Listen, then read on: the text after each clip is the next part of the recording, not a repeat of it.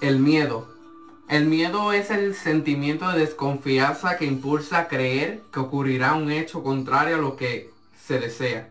Por esta razón no podemos dejar que nos domine y nos volvamos rehén de él. Aunque él lo intente hacer, no se lo permitas. ¿Ya preparó su taza de café o su vaso de jugo? Buen provecho a todo aquel que se encuentra desayunando, almorzando o cenando, sea el momento en que me sintonice. Le habla a Brian Beníquez y este es el podcast Voz de Dios en el Desierto. En la Columbia Británica, las autoridades decidieron sustituir la vieja prisión de Fort Alcan. Había estado en servicio durante centenares de años, pero se necesitaba una instalación nueva. Cuando la nueva prisión estuvo terminada, los reclusos fueron trasladados al nuevo edificio y se les puso a trabajar en el derribo de la vieja estructura. Entonces encontraron algo que los dejó atónitos. Los muros de la vieja prisión no estaban hechos con acero como todos pensaban. Estaban hechos de papel y arcilla, pintados para que tuvieran el aspecto del acero. Las puertas de la celda eran de acero, así como los barrotes de 5 centímetros de las ventanas. Pero las paredes eran solo arcilla y papel.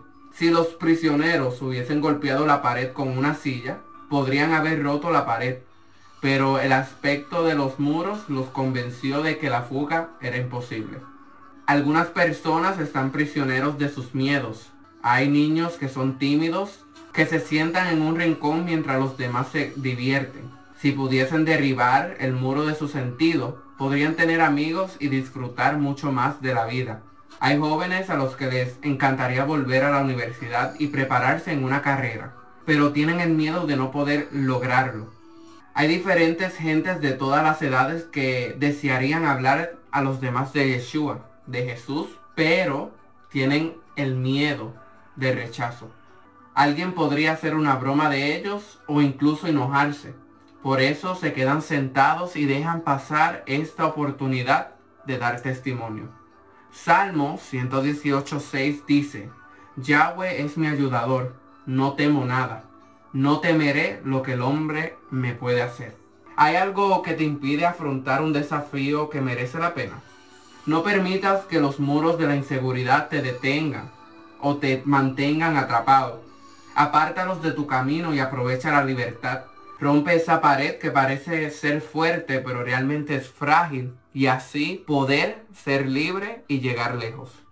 Esto ha sido todo por el día de hoy. Muy agradecido por escucharme, sintonizarme un día más. Deseo que el shalom de Yahweh, la paz de Dios, sea sobre cada uno de ustedes. Pido a Elohim que los bendiga de una manera muy especial. Shalom.